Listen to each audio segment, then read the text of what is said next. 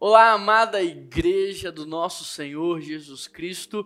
Que alegria poder estar aqui mais uma vez com você. Hoje nós comemoramos o dia praticamente assim mundial da gratidão e nós queremos de fato, a partir da mensagem que vai ser ministrada hoje, te ajudar a abandonar toda reclamação, murmuração, toda ingratidão, deixar isso de lado e a aumentar o seu nível de louvor, de adoração, de honra e de gratidão ao nosso Deus. Eu queria convidar você aí na sua casa para abrir a Bíblia comigo em Lucas capítulo 15 15, verso 11.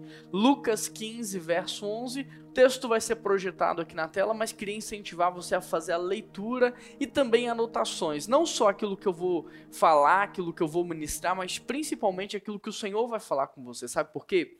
O que muda as nossas vidas não é o que nós falamos para Deus, mas é o que Deus fala conosco. Portanto, anote aí para você registrar, para que você possa crescer e crescer numa velocidade bem legal, uma velocidade que acompanha o seu desenvolvimento pessoal. Lucas 15, verso 11, o texto diz assim: Jesus continuou. Um homem tinha dois filhos. O mais novo disse ao seu pai: Eu quero a minha parte da herança. Assim ele repartiu a sua propriedade entre eles. Não muito tempo depois, o filho mais novo reuniu tudo o que tinha e foi para uma região distante. Lá desperdiçou os seus bens vivendo de maneira irresponsável.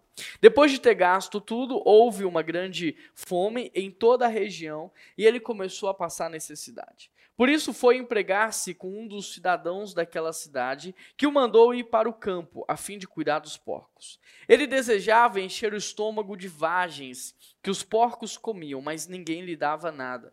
Caindo então em si, ele disse: Quantos empregados de meu pai têm comida de sobra e eu estou aqui morrendo de fome? Eu me porei a caminho e voltarei para o meu pai. Lhe direi: Pai, pequei contra o céu e contra ti. Não sou mais digno de ser chamado teu filho. Trata-me como um dos teus empregados. A seguir, levantou-se e foi para o seu pai.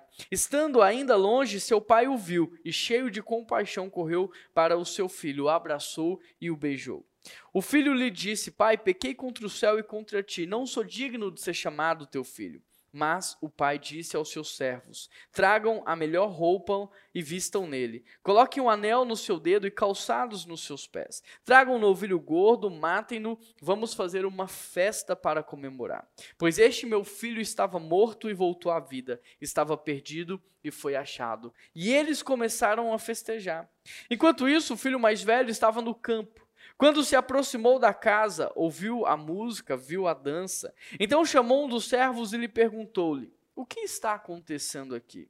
E ele lhe respondeu: Seu irmão voltou, e seu pai matou o novilho gordo, porque o recebeu de volta são e salvo. O filho mais velho encheu-se de ira e não quis entrar. Então seu pai saiu e insistiu com ele. Mas ele respondeu ao seu pai: Olha, todos esses anos eu estou trabalhando como um escravo a teu serviço e nunca desobedeci às tuas ordens. Mas tu nunca me destes nem um cabrito para eu festejar com os meus amigos.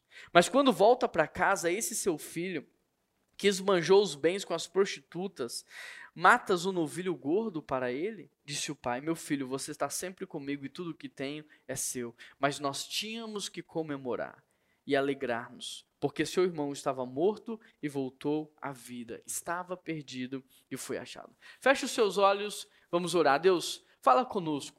Fala conosco, Pai, não aquilo que nós gostamos e nem aquilo que queremos ouvir, mas aquilo que nós precisamos ouvir do Senhor para crescermos, para amadurecermos. Nos leva ao próximo nível, Pai, de intimidade com o Senhor, o próximo nível de entrega, de gratidão. Nós queremos crescer no dia de hoje, Pai. Essa é a nossa oração e é em nome de Jesus que nós oramos e toda a igreja de Jesus diz amém. Querido, esse é um texto muito conhecido, muito famoso por todos nós, é a história do filho pródigo. E essa parábola conta a história de um pai que tinha dois filhos. O mais novo é um filho que vai cultivando ingratidão no seu coração. Num determinado momento, ele pede ao pai parte da sua herança, sai de casa e ele deturpa a sua identidade, o seu propósito, gasta tudo de maneira irresponsável, perde, vai parar no fundo do poço e depois ele vai voltar para casa e vai ser restabelecido enquanto filho. E o outro, o mais velho, é, esse texto vai nos mostrar que ele estava muito perto do pai, mas ao mesmo tempo muito longe. Ele estava dentro de casa, mas também completamente perdido. Em resumo, essa é a história desse texto. E aí eu quero olhar então para essa parábola, para essa história, para esse texto e te mostrar na prática os efeitos da ingratidão sobre a vida de uma pessoa, mas também o efeito poderoso da gratidão. E antes de avançar, eu acho que uma coisa tem que ficar muito claro para todos nós: o que é de fato a ingratidão e o que é de fato a gratidão. Será que você sabe? Que, que significa ingratidão? O que, que significa gratidão? A ingratidão, ela é o início da reclamação. A ingratidão é você reclamar com o seu coração. Por isso, ingratidão, ela é uma espécie de louvor ao reino das trevas. A ingratidão é louvor ao diabo. Ser ingrato é você concordar com o diabo, é você é, emprestar sua voz a ele para o louvor dele, para a glória dele. É, ingratidão é você falar para ele assim: olha, eu concordo com você. Eu também acho que Deus não faz as coisas da melhor maneira. Eu também acho que se Ele não estivesse no trono, as coisas seriam melhor. Ingratidão é intercessão demoníaca, porque é você alimentar Satanás com aquilo que ele quer ouvir, com aquilo que ele quer falar para Deus. Reclamar, querido, significa clamar de novo. E quando você reclama por algo que está acontecendo na sua vida, é como se você estivesse pedindo repetição daquilo. Por isso que quem reclama entra num ciclo vicioso de sofrimento. Pode reparar, pode observar. Eu quero que você traga a memória, eu quero que você se lembre de pessoas que são murmuradoras, pessoas que são é, aqueles que reclamam o tempo todo, pessoas ingratas. Você consegue pensar em duas, três pessoas assim? Pode observar, elas sempre têm motivos para reclamar. Sempre alguma coisa acontece e parece óbvio, né? Parece que é super válido a reclamação dela. Por quê? Porque quem reclama entra num ciclo vicioso de sofrimento. Quem reclama entra num ciclo vicioso de miséria, está clamando para continuar vivendo aquilo. Portanto, enquanto a ingratidão, a murmuração e a reclamação te prende num ciclo vicioso de sofrimento, a gratidão tem o poder de romper esse ciclo, de quebrar esse ciclo. E agora que você já sabe o que significa ingratidão, eu quero te mostrar o efeito negativo da ingratidão na sua vida. Em primeiro lugar, você que está anotando, anote aí: a ingratidão te faz viver para subtrair os outros. O verso 12 diz: O filho mais novo disse ao pai: Eu quero a minha parte da herança. Se você observar o filho mais novo, ele começa desenvolvendo uma ingratidão no seu coração, e como consequência natural dessa ingratidão, ele pensava que o seu pai era um devedor para ele. Por isso ele chega para o seu pai e, ao invés de querer ajudar o seu pai, auxiliar o seu pai, aliviar as cargas do seu pai, ao invés de querer agregar valor, somar, abençoar, o que ele faz? Ele quer subtrair. Ele quer a parte dele. Ele quer tirar algo do pai. Por quê? Porque na mentalidade de uma pessoa ingrata, todos os outros são devedores. Querido, reflita comigo: uma pessoa ingrata, ela tende a pensar que todo mundo que está à sua volta lhe deve algo. É verdade ou não é? Ela pensa que todo mundo é obrigado a fazer algo por ela e que a sua infelicidade, ou seja, que o alvo ou o motivo da sua reclamação é justamente o fato de que aqueles que devem fazer algo por ela não estão fazendo. O que eu tenho observado é que a ingratidão ela tem o poder de esvaziar as pessoas. E uma vez que a pessoa ela está vazia, ela vive então para subtrair, ou seja, como ela é um buraco vazio, ela precisa se encher, ela precisa se preencher. E ela vive então para tentar subtrair de todos que estão ao seu redor algo para que talvez ela sinta alívio e refrigério. E se hoje você está vivendo assim, eu preciso que você entenda algo. O que vai mudar a sua vida não é o que as pessoas fazem por você, não é o que as pessoas te dão. O que vai mudar a sua vida é Jesus Cristo. Só Ele pode preencher o vazio que há no seu coração.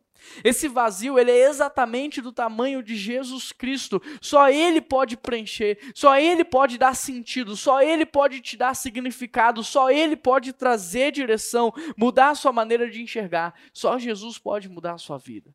E se hoje você está vazio, eu te convido a aceitar Jesus. Convida Jesus para o seu coração e você vai perceber aquilo que ele pode fazer em você. Portanto, a gratidão não é consequência de se ter tudo o que quer. Gratidão é você estar contente com tudo que você já tem.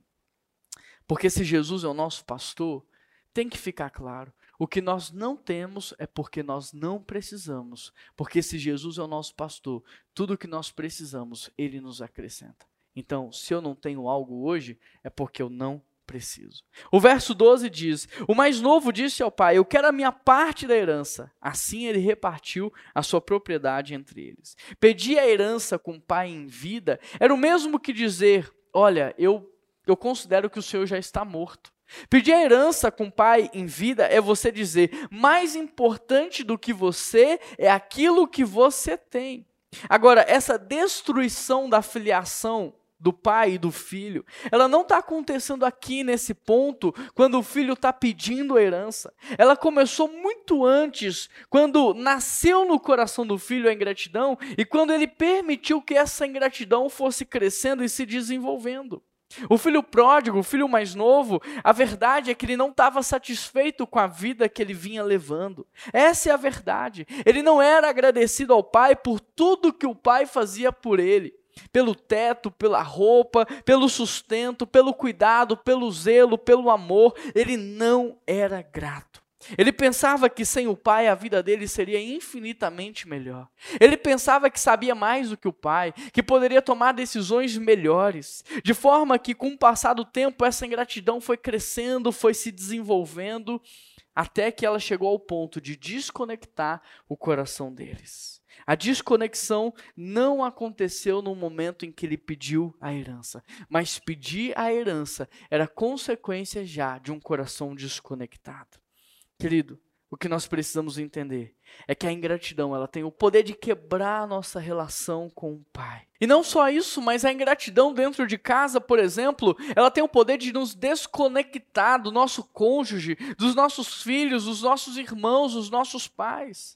A, a, ingratidão é algo muito sério. A ingratidão dentro do trabalho desconecta você do seu chefe, do seu líder, dos seus colegas. A ingratidão dentro de relacionamentos tem o poder de quebrar, de destruir. A ingratidão é algo muito sério. No caso do filho pródigo, a ingratidão cresceu tanto que ele não se sentia mais filho, que ele não amava mais o seu pai. Isso é tão verdade que ele chega a ponto de pedir a herança com o pai em vida. E o que ele está dizendo é: eu não aguento mais viver debaixo da sua liderança. Eu não aguento mais me relacionar como pai e filho. Eu não quero mais isso para mim. Me entrega logo aquilo que é meu, porque eu vou embora. Eu quero viver sozinho. É isso que ele está dizendo para o pai. Em terceiro lugar, a ingratidão ela destrói a sua identidade. Anote aí, a ingratidão tem o poder de destruir a sua identidade. Verso 13. Não muito tempo depois, o filho mais novo reuniu tudo o que tinha e foi para uma região distante. Querido, entenda a construção do texto. Entenda o que está acontecendo aqui. O pai repartiu a herança. O filho pegou o que tinha e ele partiu. Ele foi, e o texto diz, para um lugar distante. Agora, o que precisa ficar claro é que ele não saiu abençoado pelo pai. Ele não saiu enviado pelo pai. Ele saiu de casa não como um filho. Ele saiu de casa como um órfão. Ele deixou para trás a identidade de filho para viver nas ruas como um órfão. E se você observar, sem pai, Aquele menino perde a sua bênção, ele perde a proteção, ele perde a provisão. Da mesma forma que Ló era abençoado porque andava com Abraão, porque estava com Abraão, o filho pródigo, enquanto estava na presença do pai, ele tinha tudo, mas sem o pai, ele passaria por momentos de dificuldade. O que nós precisamos entender é que Deus ele não trabalha com indivíduos de maneira isolada. Deus trabalha com famílias. E sem o pai, o menino perde muito mais do que apenas o dinheiro. Ele perde filiação, ele perde identidade, ele perde propósito, ele perde as bênçãos espirituais. Ele perde proteção e ele também perde provisão. Sem o pai, ele perdeu a sua identidade de filho e ele passou a viver como um órfão. De forma que, se você observar a partir desse momento, ele não vai mais viver como um filho vive, ele vive como um órfão vive. Ele não toma mais as decisões que um filho tomaria, mas as decisões que ele vai tomar são decisões de alguém que não tem filiação espiritual. Por isso, deixa eu te perguntar: será que a sua ingratidão não tem feito você viver como um órfão? Será que a sua ingratidão não tem feito você olhar para Deus muito mais como um chefe do que como um pai? Será que a sua ingratidão não te faz se relacionar com Deus como se ele fosse um diretor de um orfanato e não como o seu pai? Será que a sua ingratidão não tem destruído a sua identidade de filho? Em quarto lugar, a ingratidão, ela te desvia do seu propósito. Olha o que o texto diz. Em quarto lugar, ela te desvia do seu propósito. Verso 13. E lá desperdiçou os seus bens, vivendo de maneira irresponsável. Verso 14: Depois de ter gasto tudo, houve uma grande fome em toda aquela região e ele começou a passar necessidade. Verso 15: Por isso foi empregar-se com um dos cidadãos daquela região, que o mandou para o seu campo, a fim de cuidar dos porcos. Querido, observe o que a ingratidão está fazendo com a vida desse menino. Ele pensou que na casa do pai ele era infeliz. Ele pensou que na casa do pai ele não tinha o que ele precisava. Ele pensou que sem o pai ele teria uma vida muito melhor. Mas a verdade é que sem o pai ele perdeu filiação, ele perdeu identidade, ele perdeu propósito, ele perdeu proteção e ele perdeu provisão. Ele se perdeu completamente. Olha o que o texto diz que aconteceu com ele. Ele perdeu tudo, a ponto de passar fome, a ponto de passar dificuldade. Sem o pai, ele não mais se movia agora pelo propósito, e sim pela falta, e sim pela fome, e sim pela necessidade. Percebe o que a ingratidão pode fazer? A ingratidão pode fazer você perder a sua vida com Deus, seu relacionamento, a sua intimidade, a sua comunhão com Ele. A ingratidão pode fazer você viver para subtrair os outros, para tirar algo dos outros e não para somar, para agregar, para abençoar. A ingratidão te faz mover pela necessidade, pela falta, e ainda assim você continua tendo falta. Por isso, deixa eu te perguntar: para onde a sua ingratidão está te levando? Em que estágio de decadência hoje você está? Será que as suas decisões hoje não são muito mais pautadas na ingratidão do que na direção que Deus está dando para você. Em quinto lugar, anote aí. A ingratidão te faz chegar ao fundo do poço. Veja o verso 16. Ele desejava encher o estômago com as vagens que os porcos comiam, mas ninguém lhe dava nada. Querido, um menino que tinha tudo, agora não tem nada. E tudo porque ele deixou a ingratidão crescer dentro de si.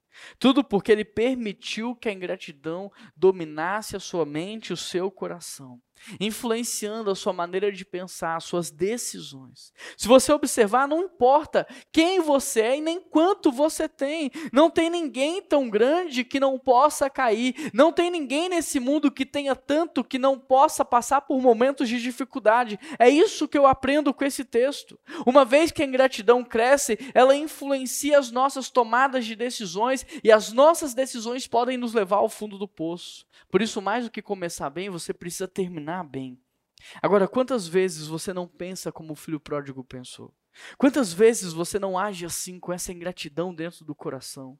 Quantas vezes você não pensa que se não fosse Deus, que se Deus não tivesse na sua vida, você estaria muito melhor, curtindo, festejando, podendo fazer tudo o que você quer? Quantas vezes você não acha que a vida que você tem é muito ruim e que, portanto, se você não tivesse no emprego em que está, com o líder em que tem, com a igreja em que você está, talvez a sua vida fosse muito melhor do que realmente é? Cuidado cuidado, porque a ingratidão pode te levar ao fundo do poço. Em sexto lugar, a ingratidão te faz perder a festa. A ingratidão do filho pródigo impediu ele de viver uma vida de celebração. A ingratidão do filho mais novo impediu ele de viver uma vida de celebração. Mas também fez o seu irmão mais velho perder uma grande festa. Se você observar, o filho mais velho, por conta da sua ingratidão, ele também vivia para subtrair o seu pai, não para somar e não para agregar.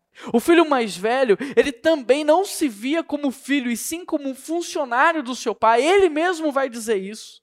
O filho mais velho também não se movia pelo propósito, e sim também pelo acúmulo. Ele não vivia em festa, ele vivia em lamento. E ali, quando o pai o chama para entrar na festa, ele só coloca para fora tudo que estava dentro do seu coração. Percebe o que a ingratidão é capaz de fazer? A ingratidão faz um viver como órfão, mas fez o outro viver como um funcionário. A ingratidão fez um gastar tudo de maneira irresponsável e o outro acumular de maneira irresponsável. A ingratidão fez um se mover pela falta e o outro se mover pelo acúmulo. A ingratidão fez um se perder na miséria e o outro se perder na fartura. Enquanto um estava perdido longe, o outro estava perdido dentro de casa. É isso que a ingratidão faz. A ingratidão fez os dois se perderem, um longe do pai e o outro perto do pai. Veja o que diz o verso 28. O filho mais velho encheu-se de ira e não quis entrar. Então o seu pai saiu e insistiu com ele. Querido, hoje em dia tem muitas pessoas sobrevivendo, essa é a verdade. Deus nos chamou para viver uma vida de verdade, uma vida de liberdade, uma vida de abundância, mas tem muitas pessoas sobrevivendo. E a verdade é que você pode sobreviver tanto na escassez e na falta, quanto na fartura. É isso que esse texto nos ensina. Você pode se arrastar da cama morando dentro de um barracão num aglomerado, como você também pode se arrastar da cama pela manhã dentro de uma casa de luxo, de um apartamento luxuoso. Mas essa não é a vontade de Deus para você. Não importa se na escassez ou na fartura, Deus não quer que você sobreviva, Deus quer que você viva de verdade. A vontade dele é que você experimente do que é viver. Ele está nos preparando para a verdadeira vida e nós já podemos começar a experimentar isso hoje. Agora, será que a ingratidão não tem feito você enxergar a vida com uma lente suja e, portanto, tudo é sujo aos seus olhos? Será que a ingratidão não tem manchado a sua maneira de enxergar e para você então tudo é ruim, não tem motivos para celebrar? Será que a ingratidão não mudou a sua maneira de enxergar? Será que a ingratidão não mudou a sua maneira de interpretar a vida, a maneira de se relacionar com as pessoas? A ingratidão te faz subtrair os outros. E a pergunta que eu te faço é: você tem vivido para somar ou para subtrair? A ingratidão quebra relacionamentos. Você é uma pessoa que está conectada com o pai, conectada com seu cônjuge, conectada com seus amigos ou desconectado dos seus relacionamentos.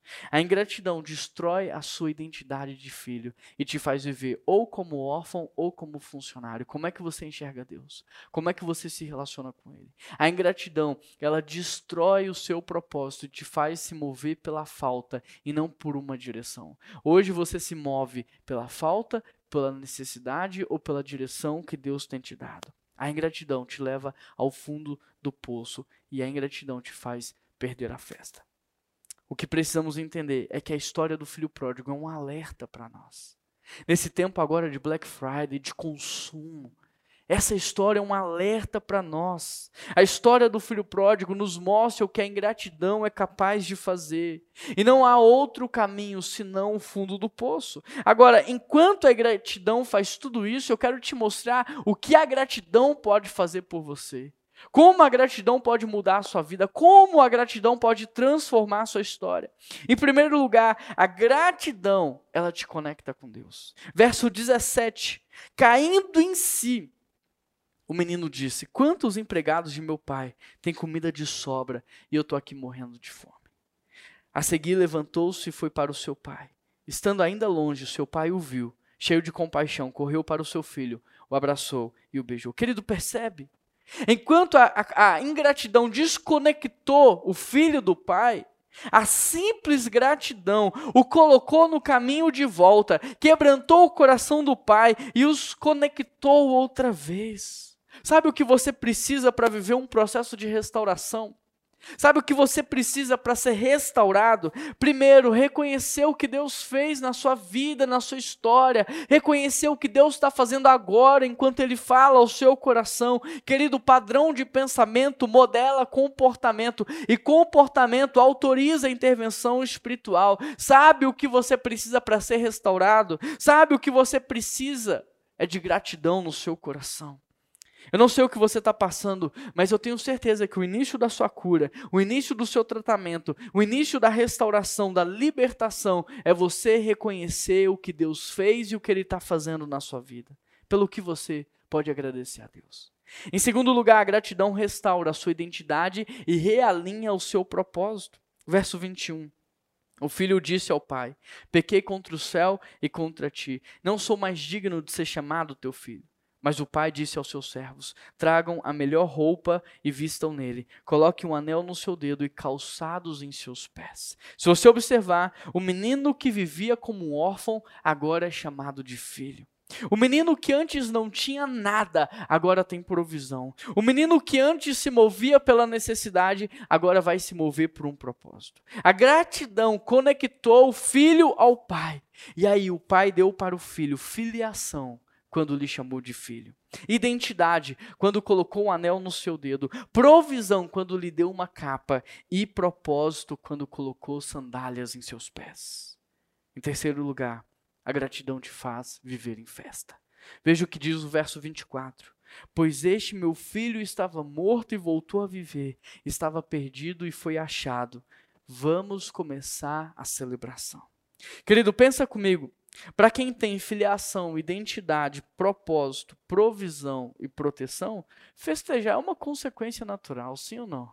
Para quem tem filiação, identidade, propósito, proteção e provisão, festejar, celebrar é um estilo de vida. O que nós precisamos entender é que a festa, ela só é uma forçação de barra. A festa só é algo que não faz sentido na cabeça do órfão e na cabeça do funcionário. Mas quem tem filiação, identidade, propósito, proteção e provisão, festejar e celebrar é um estilo de vida. É um estilo, é algo natural, é uma consequência natural. Em quarto lugar, a gratidão te leva a repartir. Verso 31: Disse o pai ao filho: Você está sempre comigo e tudo o que eu tenho é seu. Mais do que festejar, mais do que celebrar, a gratidão te leva a repartir. Querido, em sua opinião, quem que é mais feliz? Quem que é mais completo e realizado? Deus ou eu? Qual que é a sua resposta? Em sua opinião, quem é mais feliz, completo e realizado? Deus ou você? E em relação a esse texto, quem é que é mais feliz? O pai ou os filhos? Se você observar, se você prestar atenção, o abençoador é mais feliz do que aquele que é abençoado. Este é um princípio que nós temos que aprender. Eu digo isso porque muitas vezes nós vivemos na ânsia de receber, na ânsia de subtrair, na ânsia de ser abençoado. É verdade ou não é? Pensamos que receber é muito mais gostoso do que entregar, do que doar, do que repartir. Mas a Bíblia diz: melhor dar do que receber. Este é um princípio que nós temos que aprender. O abençoador é mais feliz do que aquele que é abençoado. A pessoa que promove a festa, ela é sem dúvida alguma, naquela festa, a pessoa mais feliz de todas. E, consequentemente, também a mais generosa, porque ela não só está celebrando, como ela também está repartindo e abençoando. E este pai aqui é alguém que não só deu a festa, como também é alguém que vive em celebração e, como consequência disso, é alguém que reparte o tempo todo. Ele reparte quando o seu filho pede a herança, ele reparte quando o seu filho volta para casa, e ele reparte com o filho mais velho, dizendo: Tudo que eu tenho é seu. Eu não sei se o pai é feliz porque ele reparte, ou se ele reparte porque é feliz. Mas uma coisa eu sei: as duas coisas andam juntas. Você nunca verá alguém feliz egoísta e nem alguém que é generoso infeliz. Pode observar, pode reparar. A infelicidade, ela leva a pessoa a se fechar. A infelicidade leva a pessoa a acumular, mas a felicidade não. A felicidade leva a pessoa a repartir, a somar, a agregar. Enquanto o filho pródigo então vivia na ingratidão, ele só queria receber. Enquanto o filho mais velho vivia na ingratidão, ele só queria acumular. Mas o pai, em contrapartida, o pai, grato pela vida, vivendo uma vida de celebração, ele só pensava em repartir. Querido, aqui nesse texto há dois padrões de pensamento completamente diferentes. Um de alguém que é grato, que celebra e reparte, e o outro de alguém que é ingrato. Alguém que só reclama, murmura, que só pensa em si. E o interessante é que na cabeça do filho mais novo, quanto mais ele recebia do pai, mais ele tinha. Só que não foi isso que aconteceu. Ele perdeu tudo. Essa lógica do filho mais novo, ela nutre o nosso assistencialismo hoje. Porque nós pensamos que por muito receber, muito nós teremos. Mas não é isso que acontece na prática. Já na cabeça do filho mais velho, quanto mais o pai repartia com o filho mais novo, menos riqueza a família teria e menos ele teria. Mas também não é isso que a gente vê acontecendo no texto. E essa lógica do filho mais velho, ela também tem um nome. Milton Friedman diz que essa maneira de pensar é chamada de economia zero. E qual que é a ideia por trás da economia zero? A economia zero diz que quando alguém ganha é porque automaticamente alguém perdeu. Que é impossível alguém ganhar sem que o outro tenha que perder. E essa maneira de pensar, ela tem influenciado muito os dias de hoje. De forma que muitos são avessos ao capitalismo, à prosperidade e ao enriquecimento, porque na cabeça deles, para que eles cresçam, outros têm que perder. Para que eles enriqueçam, outros têm que ficar pobre. Mas não é isso que a gente vê na palavra de Deus. Essa não é a vontade de Deus, essa maneira de pensar também é equivocada e satânica. Agora, em paralelo a essa maneira de pensar dos filhos, você tem a maneira de pensar do pai. E a maneira de pensar do pai é diferente dos filhos. Na cabeça do pai, quanto mais ele reparte, mais ele tem para repartir. E quanto mais ele gera valor na vida dos filhos, mais riqueza os filhos poderiam gerar. Ou seja, quanto mais valor ele distribui, mais riqueza ele gera e mais pessoas são abençoadas. Querido, a lógica do reino de Deus é diferente da lógica de uma democracia. A lógica do reino de Deus é diferente da lógica do reino deste mundo. Enquanto que nesse mundo, quanto mais você dá, menos você tem, no reino de Deus, quanto mais você dá, mais você tem. É diferente. Você, por exemplo, já viu um crente ficar pobre porque doou muito? Eu nunca vi. Mas eu já vi vários crentes ficarem pobres por gastarem com as suas próprias vontades e os seus próprios prazeres. Você consegue perceber? Porque no reino de Deus a lógica é diferente. No reino de Deus, quanto mais valor ele entrega para os seus filhos, mais riqueza esses filhos têm que gerar para abençoar aqueles que estão à sua volta. Os judeus, por exemplo, eles têm uma máxima que diz: ame a Deus com todo o seu dinheiro. Ou seja, os judeus enxergavam o dinheiro não só como um privilégio, mas também como uma grande responsabilidade. E se você é filho de Deus, você precisa ter consciência que o dinheiro, ou o valor, ou a riqueza que você tem nas mãos, não só é um grande privilégio, mas também uma grande responsabilidade. Porque todo o valor que Deus confiou nas tuas mãos, todo o valor que Deus atribuiu a você, era para que você gerasse riqueza e abençoasse o maior número de pessoas possíveis. Entenda isso. Riqueza é uma condição externa, mas prosperidade é uma condição do coração. De forma que, se você prosperar no seu coração, você vai gerar riqueza em todos os lugares da sua vida. Ou seja, a forma como você lida internamente com o valor, com os recursos, é a chave para uma vida bem-sucedida. O que nós precisamos entender é que dinheiro não é comida, dinheiro é semente. O problema é que tem muita gente comendo semente ao invés de plantá-la. Mas a maneira mais sábia de você lidar com uma semente não é comê-la, é você semeá-la, porque no tempo certo ela vai crescer e ela vai gerar frutos.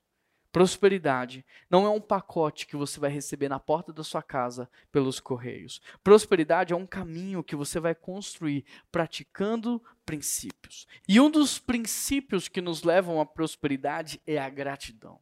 Por isso, seja grato, celebre e reparta. Pelo que, que você pode ser grato a Deus? Agradeça pelo o dom da vida, por ter acordado. Agradeça pelo ar que você respira, pelos seus órgãos, pela sua saúde. Querido, entenda isso: tudo de mais valioso nesse mundo Deus te deu de graça. Você não precisa pagar para acordar. Você não precisa pagar para respirar. Você não precisa pagar para os seus órgãos funcionar, para ter saúde. Deus te deu de graça. Deus te deu amigos de graça. Deus te deu uma família de graça. Então agradeça. E não só agradeça, mas celebre. Viva uma vida de festa, viva uma vida de louvor, uma vida de adoração. Celebre a Deus pela vida que Ele te deu. Mas também reparta, abençoe, doe, Faça diferença, agregue valor. Toda vez que a gente está muito feliz com algo, a gente quer repartir, a gente quer compartilhar. Não existe felicidade quando você está sozinho, você precisa de pessoas para compartilhar sua alegria, sua felicidade. Então reparta, abençoe, compartilhe. Gratidão é a semente do mais.